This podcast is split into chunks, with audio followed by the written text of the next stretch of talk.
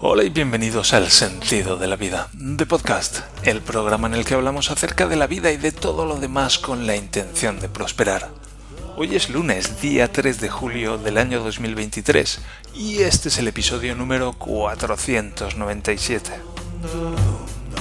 Todos nos hemos preguntado alguna vez cuál es el Si todos nos lo hemos preguntado alguna vez, ¿qué es eso del Langchain y de la inteligencia artificial? ¿Y esto es un boom qué pasa con esto? Bueno, pues yo no lo sé, pero sí que tengo algunas ideas y tengo una opinión formada acerca de esto. Así que entraremos en esto gracias a Juan por sus preguntas. Y antes de eso, pues gracias por acompañarme un episodio más en este camino de prosperar. Mm, Estás pasando un momento difícil y necesitas a alguien que escuche tu problema y te ayude a crear soluciones. Yo puedo ser tu Sherpa subiendo esa montaña de tu vida. Contacta conmigo en el sentido de la vida.net barra contacto. Y si necesitas una página web, un plugin para WordPress, volviendo así a temas más terrenales, una integración de sistemas, yo puedo ser tu departamento informático. Contacta conmigo y dime qué necesitas.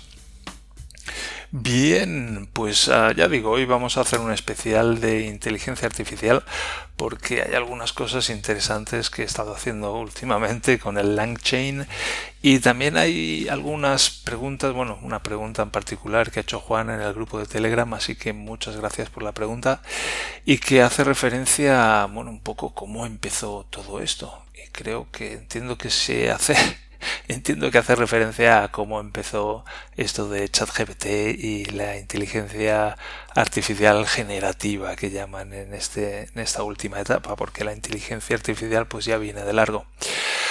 Pero primero quisiera hablarlos de un, bueno, una especie de desarrollo que he estado haciendo últimamente. Simplemente ya sabéis que hay una librería, porque estuve hablando acerca de esto, que se llama LangChain, que, bueno, pues tiene no es una librería, es una biblioteca que hable, que hable adecuadamente.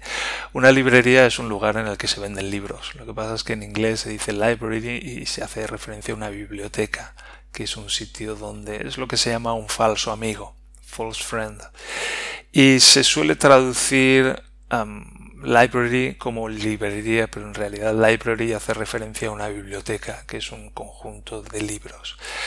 Y bueno, pues en general las libraries informáticas pues también son bibliotecas. Y hay una biblioteca en particular que se llama LangChain que lo que busca es abstraer lo suficiente todos los diferentes temas de inteligencia artificial para poder ma manejarlos de una manera que se suele llamar a alto nivel. El bajo nivel es cuando pues se está muy cerca de, del hardware, cuando se pues se maneja la memoria y se mueven los bloques de memoria de aquí para allá, en fin, hay diferentes niveles y el alto nivel es cuando todo eso está abstraído y se está muy lejos de lo que es el hardware y, y bueno, pues ya digo, hay varias capas de abstracción entre medias. Y esto es lo que propone esta librería de LangChain. Por ejemplo, es lo suficientemente abstracto como para poder manejar diferentes motores de inteligencia artificial, por ponerlo de alguna manera. Para que nos entendamos. Me gusta, prefiero eso de que dice boluda para que nos entendamos en lugar de ponerlo de alguna manera. Así que voy a empezar a decir para que nos entendamos. Y bueno, pues eso es LangChain y he estado trabajando con, con LangChain haciendo algunos experimentos. Primero, pues como lo más básico es llamar, utilizar la API. Yo estoy utilizando la API de, de OpenAI y, y utilizar la API para hacer alguna llamada y poder hacer alguna pregunta a esta inteligencia artificial. Y luego como un segundo paso un poco más complicado por por medio están lo que llaman las templates, que son como plantillas que se le pueden introducir en el prompt. ¿Sabes? Imagínate que hay una información o un formato que quieres dar al prompt. Si hay preguntas y respuestas, por ejemplo, o si con cada prompt quieres pasarle una información específica de manera que la inteligencia artificial siempre responda de acuerdo a ese contexto, pues podemos crear lo que llaman las plantillas. Pero a mí las plantillas ahora mismo no me interesan, así que me he saltado esa parte. Y lo que me interesa es, bueno, pues cómo le paso a la inteligencia artificial desde el terminal, eh, escribiendo un programa utilizando estas bibliotecas de LangChain para coger un PDF y trocearlo y guardarlo en una base de datos vectorial local y luego hacer una búsqueda hacer una búsqueda semántica con inteligencia artificial. Caray, esto suena como muy complejo. En, en ese PDF. ¿Sabéis? Hay algunos servicios como Chat PDF donde se puede subir un PDF y entonces chatear con una inteligencia artificial acerca de ese PDF y hacerle preguntas. Y es lo que estoy queriendo yo replicar desde el terminal utilizando programación en Python mediante estas bibliotecas de LangChain. Que por cierto me he dado cuenta de que el episodio ese se posicionó muy bien para Langchain en Spotify, que si luego buscaba Langchain, pues aparecía el primero. Y es interesante que hay un nicho ahí que, se está despertando, especialmente de un nicho de información en español. Hay muy poca información en español de, de Langchain.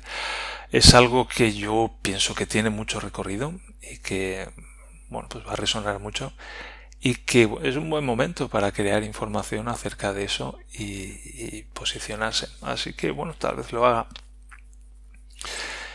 Y, ya digo, escribí, conseguí hacerlo con un PDF, pero luego con, dos PDFs me daba problemas a la hora de guardar la información en la base de datos y, entiendo que es un, como un bug del, del bueno, de la función que guarda porque me da un error como muy interno. Hace referencia a unos índices que tienen que tener el mismo número, que no sé qué, es bastante complicado. Y bueno, esto de LangChain pues es una biblioteca que se está desarrollando ahora mismo, que está muy inestable, que se está moviendo mucho, se están haciendo updates cada día y, y, tal vez simplemente tenga que hacer un update. Pero ya digo, estuve trabajando con un único PDF y obtuve muy buenos resultados y algunas cosas divertidas. Y por ejemplo le hice algunas preguntas a, a chat PDF acerca de este del diario de antes y me habló acerca de una comida plagada de anécdotas y yo no recordaba qué comida plagada de anécdotas era esa. Entonces le pregunté a, a ChatGPT acerca del diario de Nantes y en particular de esa comida plagada de anécdotas. Y le escribí, ¿qué es eso de la comida plagada de anécdotas? ¿Qué anécdotas hubo? Y responde, la comida estuvo plagada de anécdotas relacionadas con el director, el profesor cachondo, el trío calavera, el sketch de los cómicos franceses, la siesta padre, el apero, el vino tinto, el postre de frutas tropicales y las gabachas clásicas. y yo me quedé, eso suena muy interesante, necesito saber más. Y le pregunté, en la comida plagada de anécdotas, ¿qué se dijo de las gabachas clásicas? Y responde, se comentó que ambas tienen ya apaño y que los tíos no las sueltan ni a sol ni a sombra. y me hizo mucha gracia ese, pues eso, que una inteligencia artificial pueda responder de esta manera tan divertida. Así que, en fin, muy gracioso, eh, unas respuestas muy divertidas con este experimento. Y ya digo, funciona y es una pasada. Como me encantaría hacer más cosas con esto, voy a seguir experimentando. Pero wow, me flipa todo esto. Ya digo una vez más porque es, es una conjunción de ordenadores, informática, con con comunicación, con programación, con algo que llevo muchos años deseando que surja. Y está todo aquí, está confluyendo y, y está coincidiendo con que me están entrando las vértebras en el sitio que quería hacer, quería hablar más de acerca de cómo pues mi cuerpo se está destorciendo y cómo me siguen entrando las partes en el sitio porque las voy metiendo cada día con yoga por la mañana y meditación por la noche, pero si no no me va a dar tiempo, así que voy a pasar directamente al tema. Y el tema es explorar un poco acerca del origen de la inteligencia artificial generativa y de, cómo funciona, de cuáles son sus fundamentos. Y para eso lo que he hecho ha sido irme a ChatGPT y le he dicho, hazme un breve resumen de la historia de tu origen. y bueno, pues voy a, me ha respondido y voy a leer esa respuesta y luego le he hecho algunas preguntas más a partir de esa respuesta y vamos a ir con esto, a aprender un poco acerca de, de cómo funciona ChatGPT y cuáles son las tecnologías y los fundamentos que hay detrás. ChatGPT dice, claro, como modelo de lenguaje mi origen se remonta a la creación de las redes neuronales recurrentes.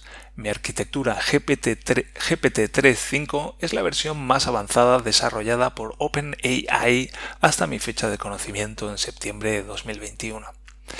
El desarrollo de ChatGPT 3.5 fue el resultado de años de investigación y avances en inteligencia artificial. Mi entrenamiento se llevó a cabo mediante el análisis de grandes cantidades de datos, como libros, artículos, sitios web, textos diversos, que abarcan una amplia gama de temas y dominios de conocimiento. Mi objetivo principal es generar respuestas coherentes y relevantes en función de las entradas de texto que recibo. Durante mi entrenamiento se me enseñó a reconocer patrones lingüísticos y a comprender el contexto en el que se utiliza el lenguaje. Esto me permite responder preguntas, generar textos, proporcionar explicaciones y asistir en una variedad de tareas relacionadas con el lenguaje. Es importante tener en cuenta que soy una inteligencia artificial y que no tengo una existencia física. No tengo emociones ni conciencia propia. Estoy diseñado para procesar texto y brindar información basada en los datos con los que fui entrenado. Mi desarrollo y mejora continúan y Open AI, lo voy a traducir así, ha lanzado versiones más recientes y avanzadas de mí mismo después de mi fecha de conocimiento. Estos avances buscan mejorar mi capacidad para entender y generar texto, así como para adaptarme a diferentes contextos y tareas. En resumen, soy un modelo de lenguaje basado en la arquitectura GPT-3.5 de OpenAI, entrenado para procesar texto y generar respuestas relevantes y coherentes. Y yo le pregunto entonces, ¿cuál es tu relación con las redes neuronales? Y dice, como modelo de lenguaje, mi relación con las redes neuronales es fundamental. Las redes neuronales son una técnica clave utilizada en el campo de la inteligencia artificial para desarrollar modelos como yo. Mi arquitectura GPT-3.5 se basa en una red neuronal recurrente, RNN por sus siglas en inglés, llamada Transformer. Los transformers son un tipo de red neuronal diseñada específicamente para el procesamiento del lenguaje natural. Estas redes están compuestas por capas de unidades de procesamiento llamadas neuronas, que se asemejan a las neuronas biológicas del cerebro humano. Las redes neuronales están diseñadas para aprender a partir de datos y reconocer patrones complejos en ellos. Durante mi entrenamiento se me presentó una enorme cantidad de texto para que pudiera aprender los patrones lingüísticos y semánticos. Estos datos se utilizaron para ajustar los pesos y parámetros de mi red neuronal, lo que me permitió comprender y generar texto de manera coherente y relevante. El uso de redes neuronales en modelos de lenguaje, como yo, ha revolucionado el campo del procesamiento del lenguaje natural. Estas redes han demostrado ser altamente efectivas para tareas como la traducción automática, el reconocimiento de voz, el análisis de sentimientos y muchas otras aplicaciones relacionadas con el lenguaje. En resumen, mi relación con las redes neuronales es estrecha, ya que mi arquitectura está basada en ellas y se utilizan para mi entrenamiento y funcionamiento. Las redes neuronales me permiten comprender el lenguaje natural y generar respuestas coherentes y relevantes en función de las entradas de texto que recibo. Bien, ah, y entonces yo a continuación le pregunto, ¿qué es una RNN? ¿Qué es, perdón, ¿qué es una RNN? Y dice, una RNN o red neuronal recurrente, Recurrent Neural Network en inglés, es un tipo de arquitectura de red neuronal artificial diseñada para procesar datos secuenciales, como el lenguaje natural, la música o las series temporales. A diferencia de las redes neuronales tradicionales que procesan datos de forma independiente en cada paso, las RNN tienen conexiones recurrentes que les permiten recordar información anterior y utilizarla en pasos posteriores de la secuencia. Esto las hace especialmente adecuadas para tareas en las que el contexto temporal es importante. La clave de una RNN es su unidad recurrente, que se repite a lo largo de la secuencia. Esta unidad tiene una entrada, una salida y una conexión recurrente que le permite recibir información de su estado anterior. En cada paso de tiempo, la unidad recurrente procesa la entrada actual y la combina con su estado anterior para generar una salida y actualizar su estado interno. El proceso de entrenamiento de una RNN implica el ajuste de los pesos y parámetros de la red para que pueda aprender a reconocer patrones y relaciones en los datos secuenciales. Esto se logra utilizando algoritmos de aprendizaje automático como el descenso del gradiente para minimizar la diferencia entre las salidas reales de la red y las salidas deseadas.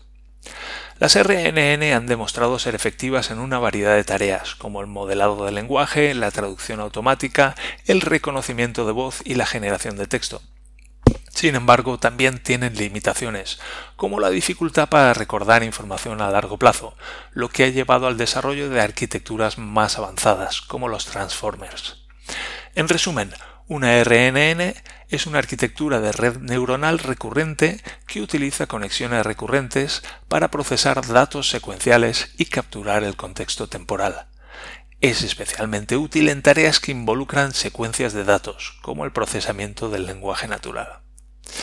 Vale, entonces aquí me quedo yo con que primero fueron las redes neuronales y luego emergió un tipo de red neuronal específica que es una red recurrente en el sentido de que se va se va como real, retroalimentando a sí misma a través de los diferentes pasos. Antes las redes en cada uno de los pasos era independiente de los anteriores y en este tipo de redes neuronales recurrentes lo que ocurre es que parte de la información se va retroalimentando de nuevo en cada uno de los pasos de la red neuronal. Y de ahí evoluciona el transformer, que yo recuerdo que es esto del transformer surge de un paper de Google que lleva muchos años trabajando en inteligencia artificial y durante mucho tiempo pues ha compartido mucho de estos avances en, papers. Esta es una actitud que ha cambiado en los últimos años con esta competencia de OpenAI, pero antes se compartía mucho y de hecho mucho de lo que, vamos, los fundamentos de OpenAI, que como vamos a ver se basan en los transformers, pues están basados en una publicación de Google. Bien, yo le pregunto, ¿qué es un transformer? Y responde, un transformer es una arquitectura de red neuronal diseñada para el procesamiento del lenguaje natural. Fue introducida en 2017 por Vasvani et al. y ha demostrado ser muy exitosa en una amplia gama de tareas relacionadas con el lenguaje, como la traducción automática, la generación de texto y el análisis de sentimientos. A diferencia de las redes neuronales recurrentes que procesan secuencias de datos de manera secuencial, los transformers aprovechan la atención mecanizada para capturar relaciones a largo plazo entre los datos de entrada. Esto les permite comprender el contexto en todo el texto, en lugar de depender únicamente de la información local. El bloque de construcción central de un transformer es la capa de atención. Esta capa calcula la importancia relativa de cada palabra o token en una secuencia en función de su relación con otras palabras. Al aplicar esta atención a todas las palabras en la secuencia, el transformer puede capturar relaciones y dependencias entre ellas de manera eficiente. Además de la capa de atención, los transformers también incluyen capas de normalización, capas de alimentación hacia adelante y conexiones residuales para mejorar el flujo de información y la capacidad de aprendizaje. La arquitectura general de Transformer se compone de una pila de estos bloques, lo que permite el procesamiento en paralelo de las diferentes partes del texto. Una de las ventajas clave de los Transformers es su capacidad para modelar contextos largos de manera más efectiva que las RNN. Además, al poder procesar el texto en paralelo, los Transformers son más eficientes computacionalmente y se pueden entrenar en grandes conjuntos de datos. En resumen, un transformer es una arquitectura de red neuronal diseñada para el procesamiento del lenguaje natural. Utiliza la atención mecanizada para capturar relaciones a largo plazo en el texto y ha demostrado ser muy exitoso en tareas de procesamiento del lenguaje, como la traducción automática y la generación de texto. Bien, como digo, esto de los transformers parece ser una evolución de las redes neuronales recurrentes, estas RNN, y como particular, como particularidad tienen esa, ese concepto de atención, que lo que parece permitir es una relación a largo plazo de los, de los diferentes significados que van surgiendo a lo largo del texto. Es decir, que cuando estamos leyendo el final de un texto, pues podemos relacionarlo con el principio del texto y con cosas por en medio. Y bueno, pues eso ah, le da una mejor comprensión. Lo, podríamos, lo podríamos asociar con la comprensión de hecho. Es, em, Transformer es esa, esa arquitectura, esa evolución de la arquitectura de las redes neuronales recurrentes que permite que la inteligencia artificial comprenda el conjunto del texto.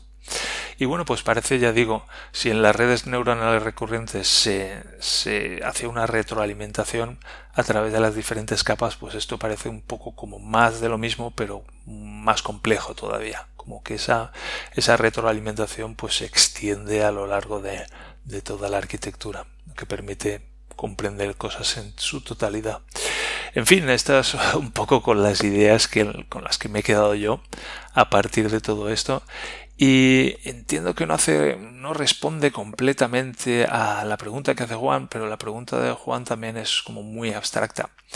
Hablaba, preguntaba cómo había empezado este boom y si tenía algo que ver con Microsoft. Y sí, sí que tiene que ver con Microsoft porque a principios de este año, pues Microsoft antes ya había ya había inyectado mil millones de dólares, creo que había sido, pero a principios de este año llegaron a un acuerdo, me ha parecido leer en algún sitio, de algunas decenas de millones de dólares, donde, bueno, pues ah, Microsoft se asocia con OpenAI y a partir de ahí empieza a meter mm, inteligencia artificial en muchos productos.